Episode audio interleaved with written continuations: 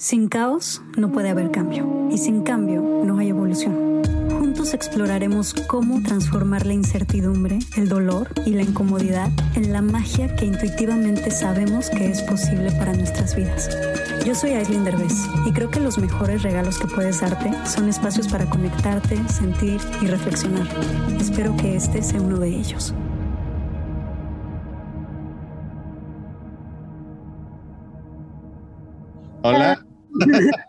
¿Qué pedo? ¿Estás listo para ser enfrentado por mí?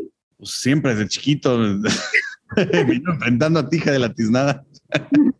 Voy a empezar, ¿ok? Te voy a hacer mi primera pregunta. Además, como entrevistar, preguntar y enfrentar. Va. Sí. A ver, primero que nada, ¿qué significa para ti nuestra familia disfuncional, extraña que tenemos? Qué difícil. Este, siendo que cada quien es un mundo diferente, es este universo que me ha tanto retado como ser humano, como inspirado también, pero creo que ha sido difícil, o sea, el, como aprender a, convivir con, todos, por más que nos queramos, pero la, dinámica siempre ha sido muy extraña, ¿no? Siempre ha sido muy raro y muy roto de alguna manera, entonces creo que el, el, aprender a relacionarme después de estar como lejos todos con mi papá. Creo que también con, mis, con ustedes, mis hermanos, siempre nos hemos llevado bien, pero siento que siempre ha sido como igual muy de lejitos y muy por ratitos. Entonces, el aprender así, procurarnos más, este, aunque creo que todavía sigo en ese proceso, pero procurarnos más, el, el generar una relación real y linda y este, y todo, eh, pero significa tanto cosas muy, muy, muy fuertes para mí emocionales como cosas demasiado lindas y me encanta que en estos últimos años pues siento que se ha formado mucho más fuerte este pues como ese lazo. Lo bueno es que cada vez nos llevamos mejor. ¿Estás de acuerdo? Por favor, no me interrumpas. Eh, sí, no estoy de acuerdo. Sí, o sea, va, subiendo de nivel, eso es lo bueno. Sí, sí, exacto. Vamos avanzando, creo. creo. Oye, y a ver, em, ¿en qué sientes tú que yo te he fallado? Uy. Oye, espérate, espérate. sí. espérate. Hola, hola, hola. eh, yo creo que es que yo siento que ahorita ya más grandes te siento con un nivel de conciencia mucho mayor, ¿sabes? Te siento como ya... y lo haces como, bueno, sí creo. Lo haces con todos, creo que ya estás como abrazando más a, la gente que quieres, estás siendo más consciente de, del tiempo que pasas con, con cada persona de la familia, de tus amistades, de con quien quieres realmente estar, con quien quieres procurar, pero siento que eso sí nos falta un poco de chiquitos y en una de esas, pues, siento que sí me hubiera encantado tenerte más como hermana, hermana de chiquito. O sea, siento que lo único que obviamente no te lo, para nada lo, lo guardo como un rencor, de es que me fallaste, entonces no para nada, siento que todos estábamos en el mismo bote, pero ahorita que lo veo desde afuera, me hubiera encantado si tenerte mucho más y las pocas veces que llegamos a salir juntos y hacer cosas así, ahorita digo, puta, ¿por qué no tuvimos una infancia, una adolescencia donde realmente estábamos aprovechando y saliendo como muchos amigos y familias que veo que hacen eso y se disfrutan tanto, ¿sabes? Yo también estoy de acuerdo que de chiquita, siento que de niña yo era muy mala hermana. Y ahorita de adulta soy muy buena hermana, con todos, o sea, con los hermanos en general. Eh, sí, sí. Pero sí de chiquita como que nada más... No, no. no. tú estabas enfocada en tu pedo, tú en tu pedo y tú, sí, ¿no? Tú eras súper buleadora, o sea, tú y José Eduardo se pasaron de lanza. Pero José Eduardo más, o sea... Ay, bueno, como si tú le dieras así, o sea, tú estás ahí cómplice del, yo más grande y le hacía caso. Muy mala. Tengo otra pregunta. Pero tienes que ser honesto, ¿ok? Ah, ¿Cuál crees que ha sido tu día más triste? Creo que uno de los días más pesados fue cuando yo tenía una perrita, Camila, ¿te acuerdas? Y fue mi primer perro que yo tuve desde mis 13 años hasta, o sea, vivió conmigo mi infancia, adolescencia, adultez, todo, ¿no? Entonces como que realmente, y con toda esta soledad y tantos cambios de trabajo y yo moviéndome y todo, creo que fue como mi ancla, muy cabrón. Entonces sí generé un apego muy enfermo, pero y una dependencia, pero un amor muy, muy grande y se me enfermó de la nada en de estar corriendo y súper sana en menos de un mes estaba en los huesos y no se podía ni mover y fue muy difícil para mí el tener que tratar de salvarla y ayudarle de todas las maneras posibles y no lograrlo. Y yo creo que de los momentos más fuertes fue cuando la doctora ya de plano me dijo, es que ya hicimos todo, ya te toca a ti escoger, pues qué día tienes que despedirte. Y fue así de... Y me acuerdo que eso fue un viernes y le dije, bueno, pues el lunes. Como dije, bueno, pues estoy el fin de semana con ella, la disfruto, vemos qué onda y ya. Y me acuerdo el domingo en la noche, traté de darle su comida favorita porque dije, pues ya qué chingados, no quiso ni comer, estaba súper triste. Me acuerdo estar a punto de dormir y verla sufriendo. ¡Ay! se me va a quebrar la voz! Y verla como no le estaba pasando nada bien y literal le pedí perdón y le, le dije, puta, perdón, ya casi. O sea, como de aguanta ya a la mañana, ya, ya sabes que casi vamos y me sentí bien mal de decir, ¿por qué no la dejé ir antes? ¿Sabes? En, en vez de hacerla pasar por esto. Si la quiero tanto. Y creo que fue un poquito y lo entiendo y no pasa nada, pero creo que en el momento sí fue un poquito egoísta de mi parte el decir es que quiero, no la puedo dejar ir, ya sabes, y por eso sentí que la, pero bueno, vino de un lugar donde hice todo lo posible y, no pude controlar, pero, pero el día que la tuve que dormir fue muy, muy difícil. Ay, cabrón. Pues sí, claro. Ya parle con preguntitas, ¿no? sí, y siempre, siempre que toco esa historia me pone muy mal. Pues sí, ahí está el rating. Ah, con razón. Hija de tu madre. Síganme en mi canal de YouTube. a más de esta historia más. a ver, otra preguntita tengo por ahí. Oh, ¿Cuál es tu más grande sueño por cumplir? Uf, tengo tantos. Tengo tantas cosas que me ilusionan, que me, pues ya, ya me conoces, me encanta hacer de todo, haz de cuenta que es como de, güey, ya enfócate en una cosa, por favor. Me, me encantaría que en la actuación y los proyectos que haga realmente llegue a los niveles que quiero que lleguen, quiero poder eh, seguir haciendo personajes que me reten, que me enriquezcan, que, este, pues, que me hagan feliz de alguna manera. Quiero poder también yo producir y dirigir mis cosas. Este, me emociona mucho eso. En la música quiero realmente ver cómo las canciones que hago conectan con la gente, que, ya es una máquina que camine sola, ya sabes, y que yo pueda sacar lo que yo siento en el momento sin necesidad de sentir que tengo que cortarme un brazo para que, ya sabes, siga llegando a, miles y millones y todo, este, y poder estar en un escenario cantando con miles y miles de personas la música que tanto me mueve y me apasiona. Este, creo que esa es una de las cosas que más así anhelo y sueño y, me va a encantar el poderte tener ahí en, eh, primera fila o bueno, en el en medio, porque en la primera te aplastan. Pero viéndome, porque yo sé que tú desde chiquito me acuerdo que siempre que veías mi lado musical me decías es que eso es y me veías vibrar haciendo música y me decías, puta, en el momento en el que te atrevas a sacar eso, sí, vas a ser muy feliz y te ver muy bien. Me acuerdo que me lo dijiste. Sí, siempre he creído en ti, pues eres el más talentoso de todos. Tú no te quedas atrás, ¿eh? tú tienes muchos talentos igual muy cabrones que nunca dices, pero te ventilo. Oye, por último, esta está medio dura. ¿Sientes que tienes algo que perdonar o tú que pedir perdón a papá?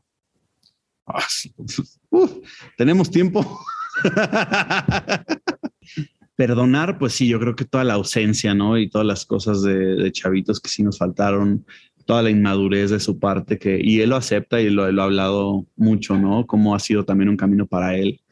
Y ahorita que estoy más grande me lo imagino y digo, claro, o sea, sigues tratando de seguir tus sueños y todo, y tienes de la nada tres hijos y tienes que ver cómo le haces. Y de, a de ser difícil, no me imagino para nada, y no lo excuso tampoco, ¿no? Cada persona actúa de manera diferente, pero creo que eso, la ausencia, que sí me hizo falta, que mucho tiempo no vi eso, eh, mucho de su manera de ser, que yo sé que él lo hace pensando que es por nuestro bien y que es la manera correcta en su mundo, pero que de repente no, pues no es, no es lo correcto para nosotros. Y luego llega a dañar más que ayudar. Entonces siento que esas cosas puede, este, puede ser que tenga que perdonar yo y, y pedir perdón, nunca.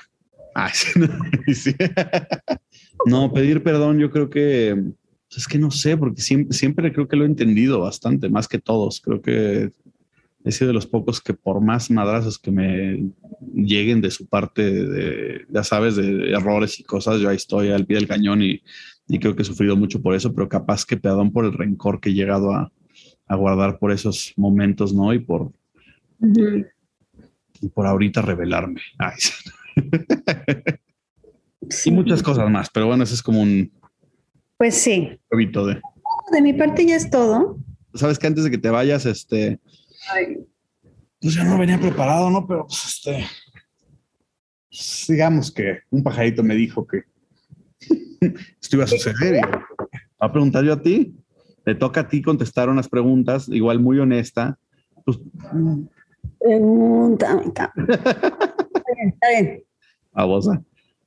Este, la primera es tu infancia. Quiero saber qué significa o cómo fue tu infancia este, pues, con tus papás, con tus amigos, con nosotros, em, y qué fueron de las cosas que más te, te marcaron de tu infancia. Fíjate que, que no me acuerdo de nada. Bueno, siguiente pregunta. no comments. No, te voy a decir algo muy chistoso. O sea, sí tengo borrado de mis cero hasta mis 15 años. o sea. traumas que has de haber pasado que tu cerebro dijo. Te lo juro que tengo súper borrado mi infancia de 0 a 15. O sea, es impresionante lo borrado que lo tengo. Por más que le doy vueltas y que trato de recordar y que trato de regresar, es como de, ah, no, no puedo. Yo tengo lo mismo. Me acuerdo de unos días, así de que muy, muy puntual. Pero son contados con dos manos, así de que en todo de mis 15 años también. Pero sí lo tengo muy borrado. Y, o sea, digo, lo que te puedo decir es que no la pasé muy bien, que digamos. O sea, no me voy a ser víctima, pero no la pasé bien de 0 a 15 para nada. Eh, me dolió mucho la presión en general que sentía, era una presión de no poder ser yo, de, de, sentir todo el tiempo que todo lo hacía mal, de sentir que me iban a regañar, que me iban a castigar, que me iban a pegar, que me iban a hacer, que me iban, ya sabes, o sea, era como, como mucha presión. Eh, y sí, yo creo que vivía como en este estado de shock, como de fight como de, ay, ¿cómo es? fight or flight, este, en estado de alerta de qué va a pasar y pues es un estado donde no vives bien, ¿no? Entonces, yo creo que me empecé a relajar hasta después de los 15. Entonces, digo, obviamente tuve, creo que mis papás hicieron de verdad lo mejor que pudieron, pero estaban muy chiquitos, o sea, eran niños o sea, tenían 23, 24 años y estaban de la fregada y se iban fatal y eran un Entonces yo creo que ellos estaban tratando de resolver sus propias vidas como por estabas ahí en medio. entender y yo era el peor obstáculo, ¿sabes? Entonces sí era así como de, ay, ya, la niña que se arregle como pueda y, y ahí con tres gritos, tres golpes y ya sabes. a mi papá y mi mamá les iba fatal, no tienen trabajo, no tienen dinero, o sea, nada que ver con lo que la gente se imagina hoy. Entonces, claro, totalmente. Eh, pues sí, no fue nada fácil, o sea, y en la escuela, pues no me gustaba la escuela. O sea, sí, creo que era una tortura ir a la escuela, no entendía mucho, como que los maestros, la forma de enseñar me cagaba, era como súper aburrido, este, no era yo nada sociable por el mismo rollo que tenía yo así como ratoncito así de que no hablaba, hasta se burlaban de mí de que nunca hablo, de que nunca hablaba en la escuela. Mírate ahora. Era la rara. Mírate ahora. Cállate. Y, y, sí, o sea, y, además era, mi mamá sí me ponía, se ponía grave si no llevaba buenas calificaciones. Entonces yo la, como no me gustaba la escuela y no me gustaban los exámenes, sí me sentía mucha presión por tener que sacar buenas calificaciones porque si no me la vivía castigada, ¿no? Entonces sí, o sea, así que digas qué divertido estuvo, pues no. Pero fíjate que sí me divertía mucho también llega, los viajes que íbamos a hacer con papá, las cosas que llegamos a hacer eh, con de, de, hacer tonterías con papá, pues papá era como mi mejor amigo. Era amigo, ¿no? Era como nuestro cuate. Entonces sí era como el highlight de la vida salir a echar desmadre con papá. Y sí, qué bueno que tuve eso, porque si no, ya no sé, yo, o sea, yo no sé qué hubiera hecho. era como el escape. Pero bueno, gran, bueno. gran confesión. Siguiente pregunta. ¿Qué significa para ti? Nuestro Este, Uy, pues, ¿qué significa para mí? Pues hemos pasado por muchísimas etapas. Creo que en un principio, como dijimos, era mi cuate, mi amiguito, mi diversión. Em, creo que nos se formó ahí una relación rarísima donde yo era la mamá. no sé si te acuerdas, pero sí, o sea, yo me la vivía cuidándolo a él.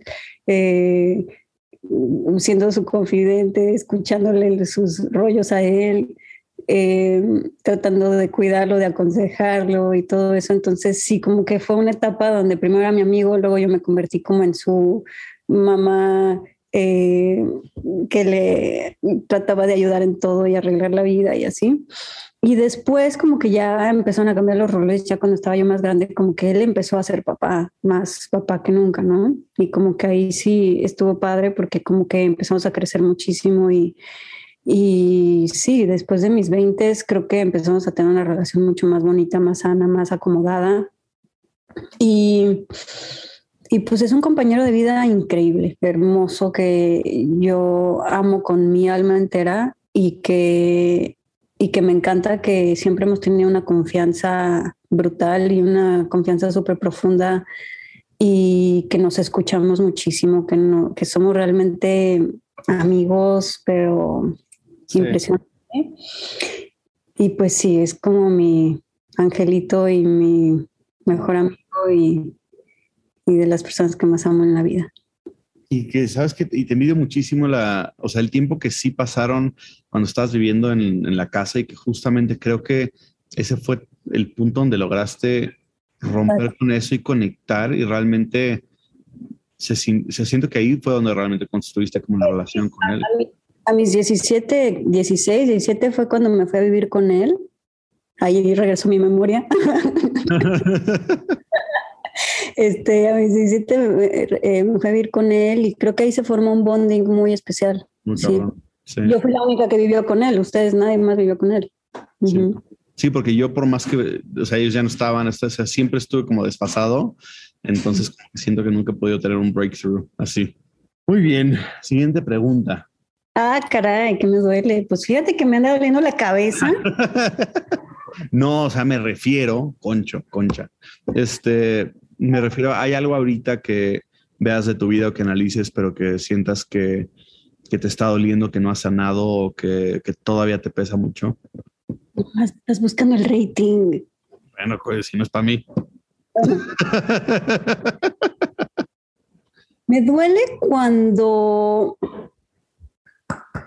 me traiciono a mí misma, cuando paso por encima de mí, en cuanto a que no me escucho o no pongo límites a otras personas o no pongo límites en mi trabajo, cuando me, me, me, meto en este vorágine de exceso de trabajo que es muy común en mí, que me exijo demasiado, que me empiezo a sentir, o sea, sí tengo unos días en donde me siento súper tranquila, súper zen, súper pacífica y digo, wow, ya la hice, ya tengo mi, mi rutina, mis cosas, y de repente llegan días donde digo, puta, me siento fracasada, siento que no estoy haciendo nada, siento que soy, ya sabes, me duele que ese sentimiento me lleve a un exceso de trabajo o pasar por encima de mí misma, ¿no? Como que tengo que hacer paz con eso y, y, aplaudirme yo solita y reconocerme las cosas yo sola y, y más bien como, mm, sí, saber poner límites. Me duele cuando no pongo límites. Eso es algo que he ido aprendiendo a lo largo de mi vida que me ha costado mucho trabajo, poner los límites.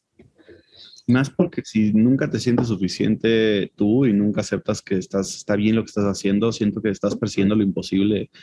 Pero fuimos educados, yo creo que toda nuestra generación y también digo, tú y yo, que tuvimos los papás que tuvimos, donde lo único que les importaba era la competencia, el reconocimiento y, y es súper duro. Digo, no sé si, según yo también es como generacional, ¿no? Pero pero es súper feo. Y es como de, ¿por qué te sirve? Si la gente se muere y cuando se muere ya nadie se acuerda de ellos, más que dos que tres personas. Y diez años después de que alguien se muere ya a la gente le vale madres. Entonces, ¿para qué te partiste tanto la madre por ese reconocimiento de, del mundo cuando a nadie le importa? Entonces, Sí, o sea, creo que nuestro lecho de muerte nos vamos a arrepentir demasiado de habernos tomado todo tan en serio, de no habernos reído, de no haber viajado más, de no haber que nos hubiera valido madres todo más, de no haber pasado más tiempo con la familia, ¿sabes? De no haber hecho cosas que nos den más placer, más allá del exceso de trabajo. Pero bueno. Por último, nada más para cerrar, este. Ah. Inaliac. Inaliac. ¿Qué significa Inaliac para ti? ¿Qué ha sido ella en tu vida? Uf, ¿qué te puedo decir? O sea, ha sido. Mi hija. hija. Mi hija, eso fue para mí. Lo que significa para mí es mi hija. Muchas gracias. Muchas gracias por hablar contigo. No, ya. Fíjate que ha sido la revolución, la tormenta, el remolino, el relámpago que me cambió la vida por completo. Em, es, sí, o sea, sí es loquísimo, yo creo que no se puede ni describir, pero es una, es una niña que tiene además un carácter muy interesante porque ¿qué tal? ¿Qué. Confirmo. O sea, es rebelde. ¿Qué tal su rebeldía? O sea, pues mira, ¿a quién salió? quién salió, No, es la más empoderada, es la niña más empoderada que he visto. y algo, no lo suelta, o sea, puta.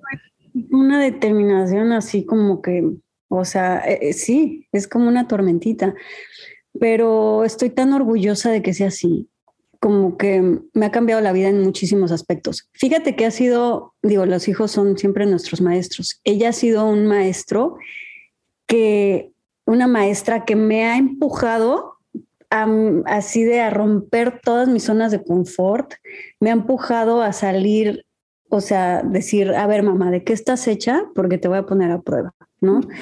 me ha puesto a prueba desde que me embaracé en todos los sentidos y que por un, que fíjate que yo al principio sí lo sufría, era así como de, ah, ¿por qué tiene que ser tan complicado? ¿Por qué tiene que ser tan, tan difícil o tan así? Y, y ahorita ya lo disfruto tanto, o sea, ahorita ya es como de, no, o sea, qué bueno que me hizo hacer eso, qué bueno que me puso esas pruebas, porque ha sacado, o sea, la parte más guerrera, la parte más fuerte, me ha enseñado de qué estoy hecha, me ha enseñado de, de todas mis facetas y, y creo que y, sí, creo que es una maestra que vino así de, tú no te vas a hacer güey en nada conmigo. O sea, a ver, mamá, vamos a crecer las dos, a más no poder juntas, ¿no? Y tengo que, que decirlo, eh, te admiro muchísimo porque las veces que estoy contigo y veo cómo lidias, porque cualquiera tiene el niño que está riéndose y feliz y bien padre y, pues qué, qué, fácil, ¿no? Pero, pero te he visto en los momentos más densos con ella, donde te, falta sueño, te faltan tantas cosas que estás en el peor humor posible y aún así tienes la paciencia y la sabiduría de ir con tu hija, de explicarle, de seguir tomando el camino correcto en, vez de irte al, te va a madrear y punto y ya te callas y te vas y te olvido. Y qué padre que neta tengas eso, te lo admiro y siento que yo no podría, o sea, espero ser buen padre, pero, pero sí, o sea, te veo y sí, mis respetos, qué, qué padre que como mamá estés logrando reencontrarte y, viendo un lado tuyo nuevo y bien bonito. No, gracias, de verdad te lo, te lo agradezco muchísimo porque siempre todas las mamás tenemos esta culpa de todos los días sentimos estar siendo buena mamá, te lo juro que es algo que todos los días nos preguntamos y que es fuerte, pero yo al contrario, o sea, a mí me da emoción porque todos los días, claro que hago algo que digo, híjole, esto no, no debí de haberlo hecho, esto pude haberlo hecho mejor, pude haber reaccionado mejor, le pude haber explicado mejor, ¿no? Pero es padrísimo porque todos los días me voy a la cama eh, con esta sensación de mañana tengo otra oportunidad de hacerlo mejor y, me, y, me, emociona, es como de, ok, esto no me gustó como lo hice, esto sí me gustó como se lo expliqué, aquí perdí la paciencia y no, eso no funciona. Eh, mañana voy a hacer estos ajustes, todos los días reviso qué ajustes tengo que hacer y cómo lo puedo hacer mejor. Y es como, como que me emociona el, el reto. A ver, ¿cómo logro que funcione, no? Y que sí, sí, totalmente. Ay, qué chingón. te amo. Muy, muy bien. Este, pues ya, es todo. Es todo. Este, no, sabías, pero esto está siendo grabado. Ah, no, este, me encantó platicar contigo. Te quiero mucho. Besitos hasta allá. Besitos, te amo. Ojalá que hayas disfrutado este episodio. Y recuerda que en nuestra página web, lamagia-delcaos.com, puedes encontrar mucha más información de estos temas y de nuestros invitados. Tenemos blog, tienda en línea y material exclusivo para los que se suscriban. Síguenos en todas las redes sociales como arroba la magia del caos. Gracias por darte este espacio con nosotros.